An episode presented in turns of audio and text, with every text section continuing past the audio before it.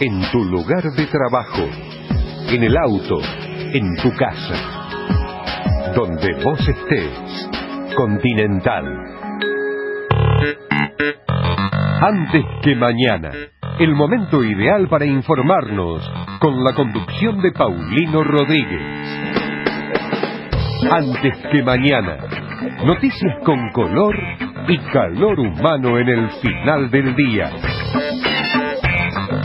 Hasta la medianoche, antes que mañana por Continental. Y hoy Argentina, con la complicidad del sistema judicial de este país, está siendo acosada por estos fondos buitres. ¿Quiénes son estos fondos buitres? El 1% de los que no entraron a la reestructuración que hicimos en el 2005. Y en este momento está cerrada, y al día de ayer, cuando tenía que comenzar el jornal a las 5 de la mañana ya estaba cerrado. No hay un, un comunicado que dice definitivo, solamente hay causas que son totalmente mentiras. Pidieron arresto domiciliario por la amenaza de muerte. Él no está detenido, no está preso por la violación mía durante cuatro años. Hasta no verlo donde tiene que estar hace siete años. Yo sigo ha sido detenido a raíz de los dichos de los vecinos, o sea, los vecinos fueron quienes ayudaron para que se esclarezca este hecho. Tiene 15 años y tiene otro homicidio. La palabra de Dios es clara, es la creación, pero sí hay cosas que no se pueden aceptar, porque es, es el principio de la humanidad. ¿Se cae la sociedad? ¿Cómo quiere mantener la sociedad? No es natural. Todo lo que está pasando a nivel droga, todo tipo de, de desorden, es porque la institución, la familia, está siendo atacada. Se tiene que vivir en el orden de Dios. Si vos querés llevar tu vida por el andarivel de los errores de la vida, bueno, cada uno puede hacer lo que quiera. Preservativo mental es preservarse uno mismo, conocer su propio cuerpo y el del otro y respetarlo. Y no hacer cosas inconscientes e irresponsables con el sexo. Yo estoy en contra del aborto porque una medida que implica la responsabilidad de dos personas eh, no puede ser llevada por una sola de las personas, en este caso la mujer. Pienso que se están olvidando en realidad de, una, de una persona, que es la, la persona por nacer. ¿Qué tal? ¿Cómo les va? Muy bienvenidos, muy buenas noches. Bueno, el título es excluyente en la Argentina de hoy. Se aprobó en el Congreso la legalización del aborto. Finalmente el oficialismo obtuvo las voluntades, los apoyos necesarios, más de 150 voluntades, 100 en la vereda opuesta, han gestado tal vez el debate más atractivo en términos filosóficos que ha construido la Argentina en los últimos años. La verdad es que vamos a hablar de las distintas posturas, vamos a contar los pormenores de lo que ha sido una discusión muy álgida. Los portales un poco ilustran a esta hora de la noche lo que va a ser el anticipo de la etapa de mañana. Clarín ya dice, luego de un intenso debate el oficialismo aprobó la ley que legaliza el aborto. La Nación dice, se aprobó la legalización del aborto, quizás sentando una postura más equidistante, y página 12, imbuida de cierta algarabía, sostiene una batalla ganada. Las mujeres ya pueden decidir en la Argentina. Pero, ¿cómo fue la votación? ¿Qué es lo que ocurrió? ¿Qué es lo que realmente suscitó la atención y los argumentos más importantes durante el día de hoy? Es lo que vamos a intentar descubrir aquí esta noche. Para conocer detalles de lo que ha ocurrido finalmente en el transcurso del día, quiero saludar ya a la diputada Patricia Bullrich, diputada de la Nación que ha sido una de las voces opositoras a el debate que ha terminado viendo la luz finalmente en el día de hoy. Patricia, exactamente qué establece el proyecto que ha tenido la aprobación en el Congreso en, la jornada de hoy. Bueno, nosotros eh, estuvimos en contra de la ley, nos parece que es una, una ley que avasalla derechos constitucionales que tienen las personas. Nos parece que mm, es una, un exceso de control y el exceso de control genera siempre discrecionalidad eh, y otorga facultades legislativas a un funcionario, si genera nuevamente un supersecretario eh, que es, el juez, es eh, a la vez poder legislativo y a la vez es poder ejecutivo, es decir, eso está prohibido por la delegación legislativa, está prohibido por, por la Constitución. Claro. Y tiene como objetivo un, control extremo, y que es eh, contrario al control democrático. ¿Por qué la legalización del aborto y no promover la educación sexual y reproductiva? enseñarles a los jóvenes a prevenir esta situación. ¿Por qué no ir por el camino quizás más largo, pero de conciencia mucho más profunda para una sociedad que siempre busca el atajo como la Argentina? Hemos, presentado un, proyecto de ley que, es, es autoría de, del diputado Sergio Berman, que tiene como, como idea eh, una, digamos, aprender a convivir, ¿no? Así que lo tenemos escrito y bueno, nos parece que es bueno llevarlo adelante, quizás no hace falta un proyecto de ley con que nos pongamos de acuerdo está bien en, la currícula o en, o en las formas o en las mismas en la misma manera de enseñar y de aprender, en la misma manera de convivir en la escuela, nos parece que ese es un tema que son temas sobre los que hay que trabajar. ¿Esto, esto implica un cambio en la Constitución Nacional? dejar de entender la vida desde el momento de la concepción y considerar la vida entonces a partir del nacimiento, a partir de que la cosa la concebimos como cosa y como tal? No, no, no, no, no tenemos postura partidaria y no nos parece que, vaya a ser un, un debate que se vaya a dar. Nosotros no tenemos una postura y no voy a adelantar una posición en este momento. Patricia Burris, gracias por este ratito para con nosotros. y ¿eh? Hasta la próxima. Buena jornada. Gracias. ¿eh? Es tiempo de análisis. Tiempo de anticiparnos. Antes que mañana. Hasta la medianoche por Continental. Con Paulino Rodríguez. De cara a las elecciones del 2015, Cristina Fernández de Kirchner promueve la legalización del aborto. En cadena nacional, la Presidente se expidió en relación a los dichos del Papa Francisco. En principio estoy un poco sorprendida por el tenor, el tono y el contenido que ha tomado el discurso. La verdad que es muy preocupante escuchar expresiones como guerra de Dios, proyectos del demonio y cosas que realmente te remiten a tiempos de la Inquisición, a tiempos medievales, me parece, y sobre todo provenientes de aquellos que deberían instar a la paz, a la tolerancia, a la diversidad y al diálogo, eh, o por lo menos eso es lo que siempre dijeron eh, en los documentos, y de repente este discurso tan agresivo, este discurso tan descalificador, invocando razones de derecho natural, yo creo sinceramente que lo que está receptando la normativa vigente es algo que la sociedad ya tiene, y creo que es justo es justo reconocerle ese derecho a las minorías. Y creo que una eh, distorsión terrible de la democracia sería que las mayorías, en ejercicio de esas mayorías, le negaran derechos a las minorías. Pero lo que más me preocupa es el tono en el cual se discuten estas cosas, invocando cuestiones eh, así de demonio, de la guerra. Escuché hablar de la guerra de Dios. Me parece el tiempo de las cruzadas. La verdad que creo que esto no es bueno. No es bueno porque nos plantea como sociedad un lugar en el que creo que nadie quiere tener. Todos estamos dispuestos a debatir, a discutir, a disentir, pero hacerlo en un marco de racionalidad, de racionalidad, sin estigmatizar al otro porque piensa diferente y fundamentalmente también sin violar la Constitución. Pero en realidad creo que no es una cuestión que pueda tomarse como algo menor. Este es el eje. Llama mucho la atención el cambio de postura de la Presidenta, ¿verdad? Bueno, repasemos el mensaje que meses atrás, sin ir más lejos, para vislumbrar un poco el viraje que ha tenido el gobierno en este como en tantos otros temas, expresaba el jefe de gabinete de ministros, Jorge Capitanich, en cuanto a esta cuestión. Nosotros como creyentes siempre creemos que Dios considera nuestro proyecto de vida. Somos instrumento de su voluntad divina. En consecuencia, nosotros tenemos que seguir, continuar y ejecutar el plan de Dios. En este sentido, eh, la protección de la vida desde la concepción en el seno materno es un principio esencial. Por eso nosotros estamos en, contra de cualquier política abortista, defendemos precisamente la vida desde la concepción en el seno materno y lo hacemos con eh, una extraordinaria decisión que ha impulsado la Presidenta de la Nación, la doctora Cristina Fernández de Kirchner, cuando instituye la asignación universal por hijo, precisamente a partir de la concepción en el seno materno. Eso naturalmente genera una apuesta a la vida. El sentido de la vida finalmente es un sentido de trascendencia. Y el sentido de trascendencia finalmente es el camino de Dios.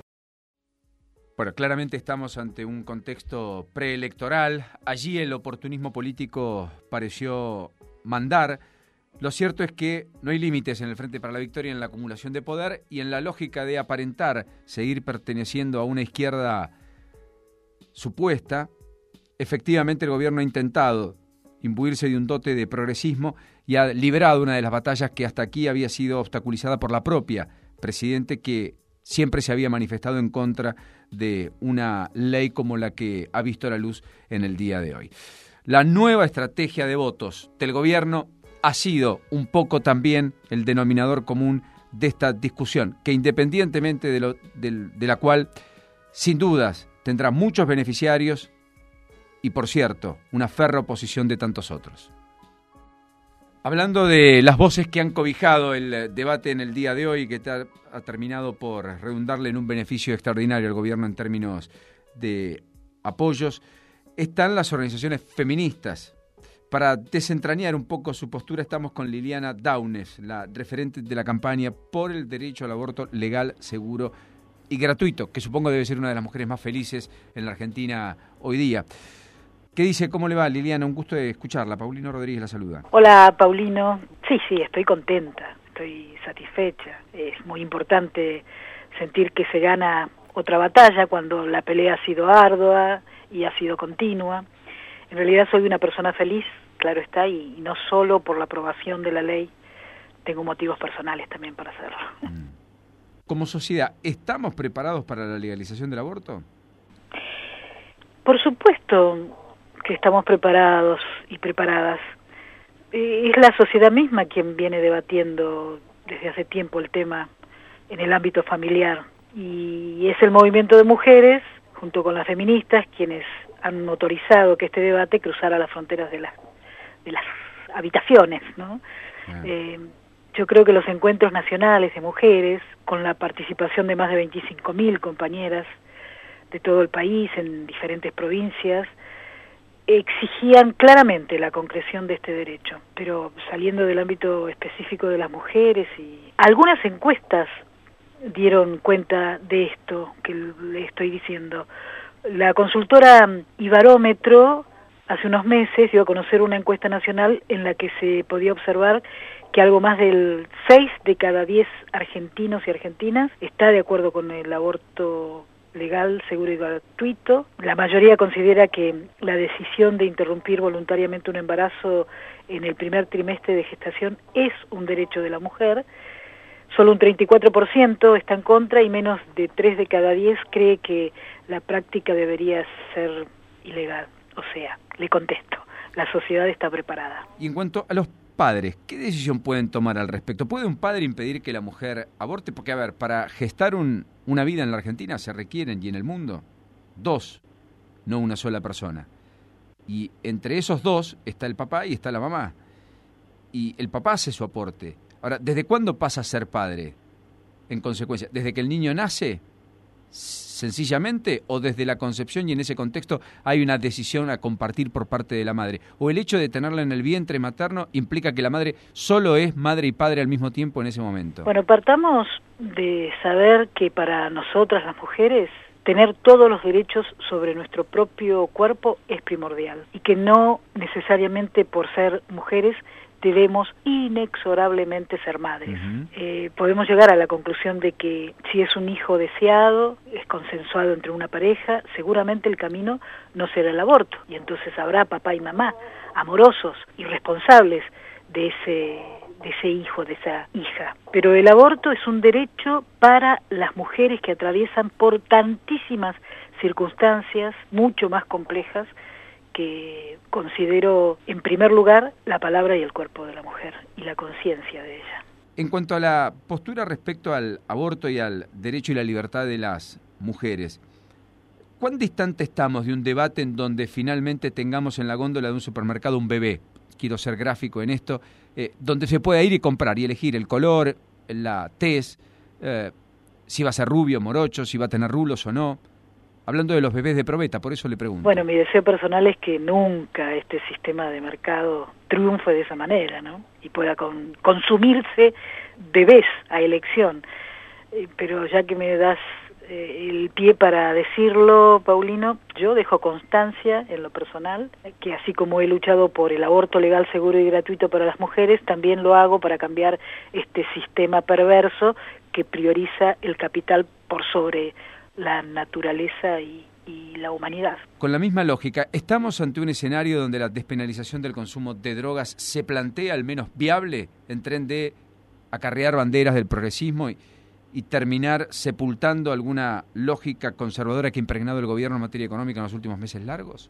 Si acaso la lógica de la que se habla está ligada a la libertad individual y no al mercado de lo ilícito, bueno, quizás sí estemos frente a ese escenario y ojalá que como sociedad sepamos que esto no es un ensayo general, sino que es la vida misma, este, así que menos prohibiciones nos harán más libres. Liliana Daunes, la referente de la campaña por el derecho al aborto legal, seguro y gratuito. Muchas gracias por este ratito. Hasta la próxima.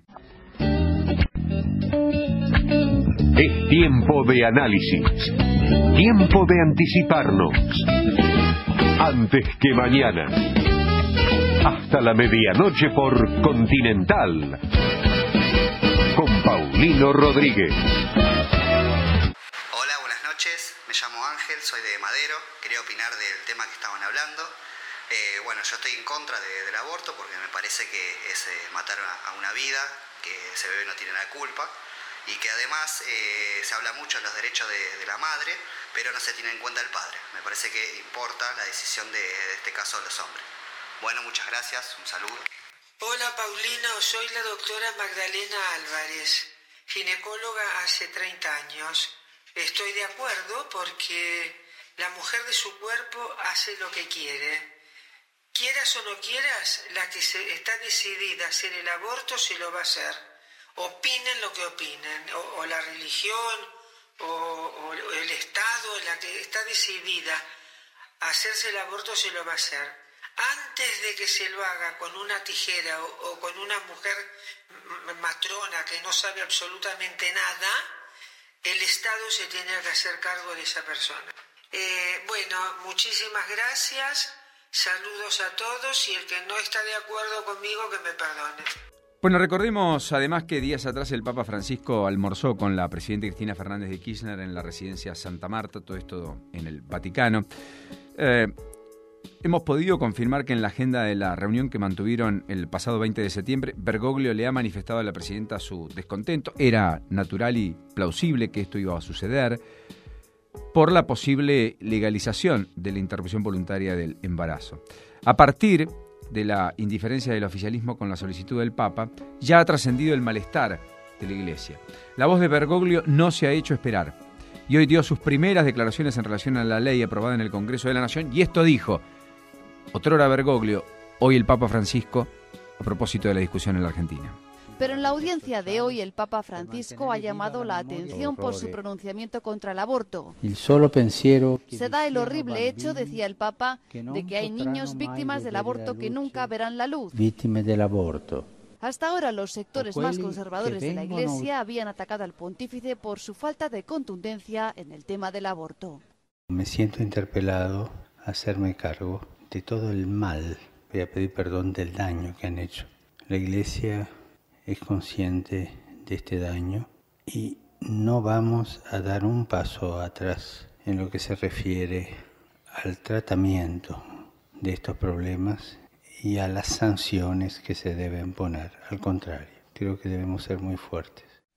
Escuchábamos a el Papa Francisco, reflexivo, se lo notaba compungido, creo que algo dolido, y eso es lo que da la impresión ha traslucido en sus primeras declaraciones.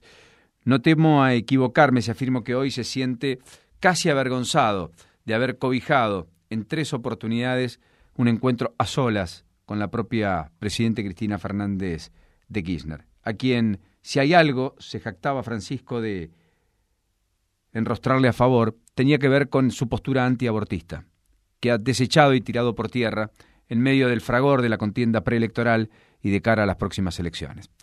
Lo cierto que esta noche Argentina tiene una ley, distintiva, con un debate que ha zanjado parte de la oposición a favor de esas mayorías que el oficialismo requería y finalmente obtuvo. En la Argentina se ha legalizado el aborto. De ahora en más, hasta la semana 12 de gestación, las mujeres decidirán sobre sus hijos. Es una producción de Florencia Flores y Borra, Juan Manuel Naum, Ignacio Ortuño y Mora Seoane